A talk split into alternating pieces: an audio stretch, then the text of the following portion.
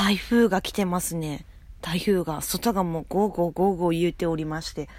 えー、私今日の夜バイトの予定だったんですけど、もう台風が来るから今日は定休日ということで、ちょっとやることが何もなくて、まあ飯を食っては寝て、飯を食ったら寝てを繰り返しておりまして、えー、先ほど2度目の晩ご飯を食べたところなんですけど、えー、あまりにも寝たから今全然眠くないんですね。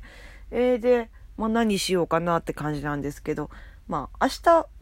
明日は一応予定があって、あってですね、えっ、ー、と、明日ってかもう今日ですね、1日、えっ、ー、と、彼氏とデートをするディズニーランドに行くという約束をしておりまして、まあ、1日か3日のどちらかに行くという約束をしておりまして、で、あの、じゃあどっちにするのって聞いたら、いや、それは直前まで決められないと言ってて、まあ、直前っていうかもう1日なんですけど、未だに連絡がないんですね。えー、で、まあなんで決められないのって来たら、まあ俺には俺の都合があるからとか、まあ俺にも一人の時間が欲しいとか休みたいとか、まあいろいろなめ腐ったことを言うてはったんですけども、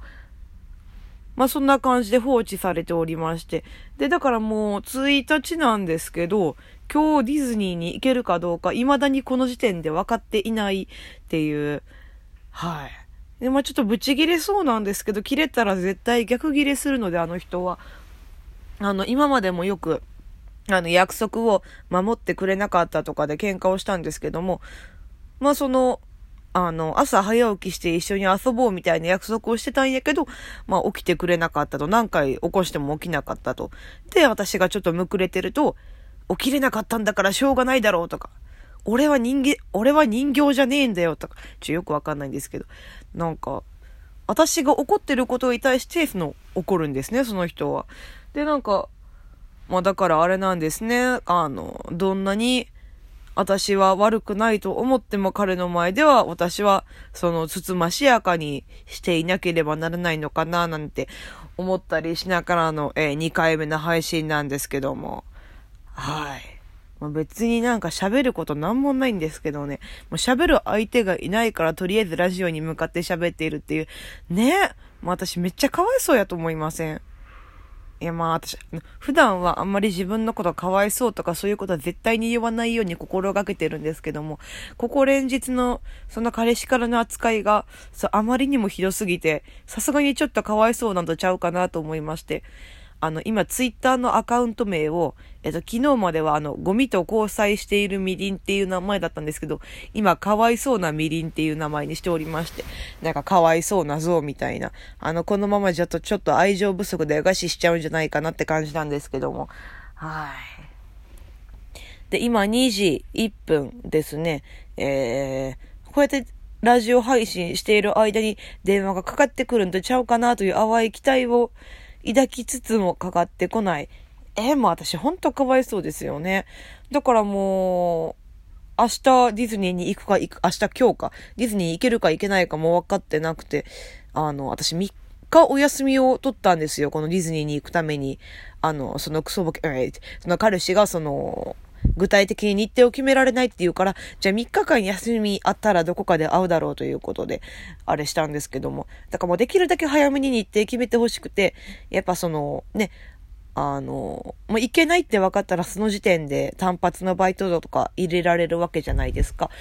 え、でもまあ、俺には俺の都合があるんだと。まあ私の都合を一切顧みずそういうことを言うておりまして、ね、なんかちょっとさすがに私、私幸せになるために生まれてきたのになと思って、幸せになるために生まれてきたのに、なんでこんなことになってるんだろうと思って。で、まあこういう話をすると、そんな男の何がいいのってよく聞かれるんですけども、まああの、その惚れた経緯みたいなのがありまして、えー、私一時期ガールズバーでバイトをしてたんですけども、その上がり時間が2時とか3時で電車がないんですね。で、その始発まで時間を潰そうと思って、まあ、とある沖縄料理屋に入りまして、で、まあ、そこのオーナーが、まあ、その人だったわけなんですけれども、えー、まあ、顔は非常によろしくて、まあ、おしゃべりしてても面白い感じがしまして、えー、で、ある時に、その、あの、店の営業時間が結構朝の8時までとかなんですけど、4時ぐらいに急に、閉店ですって言い始めて、で、あれ何だったのかなって後日聞いたら、その嫌いな客が居座りそうだったから店閉めたっつってて、あ、好きってなって。いや、あの、うん、いや、分かってもらえないっていうのは分かるんですけども、いや、なんか、ね、やっぱその大人になると、みんな社会に抑圧されて、社会に迎合していくわけじゃないですか。で、そんな中、その、自分の欲求に素直に、そのね、その時満卓だったんですよ、ほぼ。客席が。客席っていうか、ま席が。それでも閉店して、そいつを追い出したいがためだけに閉店するっていう、その利己的な、その利己的というか自分の感情に正直なところに、あ、いいと思いまして、で、私の方からまあガンガン行って、まあそういう感じだったんですけれども、うん、まあ利己的がちょっと過ぎたかなっていう、うー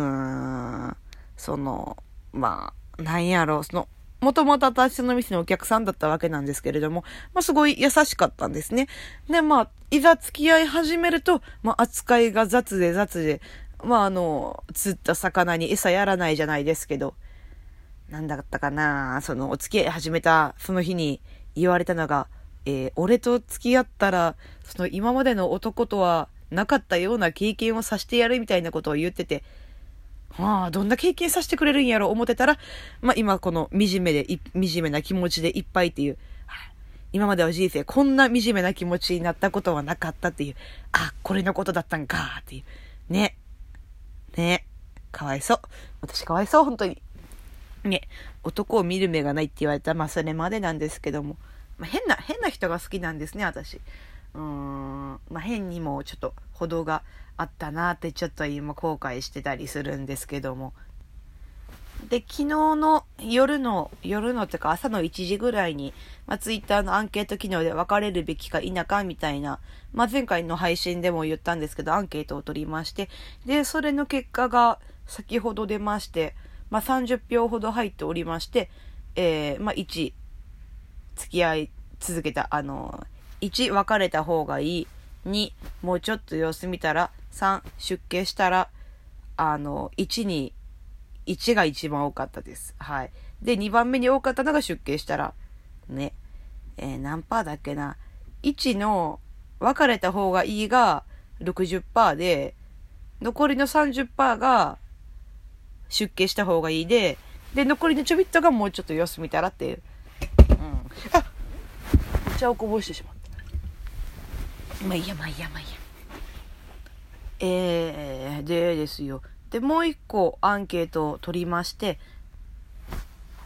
えー、それが、えっ、ー、と、私のツイートを見る限り、私の彼氏は、1、まともである、2、異常である、3、価値観が違うだけ、えー、投票の結果がですね、えっ、ー、と、2位のまともには1票も入っておりませんで、えー、80%が異常であるに投票しておりました。はい。でも、あれですね。あの、この配信聞いてくれたフォロワーさんから、いや、彼氏さん最低ですねってリプライが来たんですけど、こうやって第三者から最低の楽印を押していただけると、あ、私の価値観って正常だったんだなって認識できて、あ、よかったなって思うんですね。いや、なんか、その、頭おかしい、まあ、頭おかしいって言い方あれですけど、頭おかしい人って自分が言うことが設計、世界の常識であるかのような物言いをするじゃないですか。で、彼も彼の独特の謎理論を、まるでそれが世界の断りであるかのように、聖書に書かれている言葉でもあるかのように言うんですね。これが正しいって。だからだんだん私も、あ、私が間違ってるんかなって思って、思いそうになって、あ、これはあかんわと思ってツイッターでアンケート取ったり、この配信でいろんな人に呼びかけたりしてみた結果、まあ私が正しかったと。はい。あの、ね、私のこうやって物事を皆様に判断していただけたおかげで、あの、洗脳されずに済んでる感じがあるんですけども、えー、でね、まあ、あの、みんな別れる別れろって言うんですね。で、私も別れた方がいいなって思うんですよ。で、あの、まあ、これが物語だったとして、えー、まあ、彼の要素を箇条書きにしていって、あの、付き合って、付き合い続けるメリットが何一つとしてないっていう、もう絶対別れた方がいい案件で、さっきツイッターのフォロワーさんからもちょっと遊ばれてんとちゃうみたいなリプライが来まして、いやまあ、うん、私もそう思うなって思いながら、なんだかな。でもあれなんですよね、別れた方がいいって頭で、あ、頭で分かっても心がごねるってやつですね、あのララッドウィンペスじゃないですけど、いや知らんけども。いやで、まあ、あれ、約束は約束なんでね、一応まあなんか明日？今日か。今日か明日か明後日に、まあ、ディズニー行くんか行かんかわからんけど、一応お会いしまして、ある程度お話をしまして、で、ちょっと様子を見ていこうかなっていう。まあ、ここで別れたらなんか、あいつに振り回されるだけ振り回されて、なんか、ね、あの、私が傷つくだけ傷ついて、ボロボロになって捨てられるみたいなムカつくじゃないですか。だからある程度、その、彼に、罪悪感を植え付けたいという。あの、君が僕らを悪魔と呼んだ頃っていう漫画があるんですけども、それでなんかあのヒロインが主人公、主人公がまあ、ちょ人殺したり、ちょ悪い人、レイプしたり悪いことをする人なんですけども、そいつに罪悪感という感情を与えたいみたいなことを言うシーンがあるんですけど、今全くそれでして、はい。ちょっと彼にちょっと申し訳ないという気持ちを与えて、心にくさびを打ってから、あの、フェードアウトしていきたいなと思うんで、あの、近所報告をまたここでさせていただきたいと思いますので、それではその時また聞いてください。はい、おやすみなさい。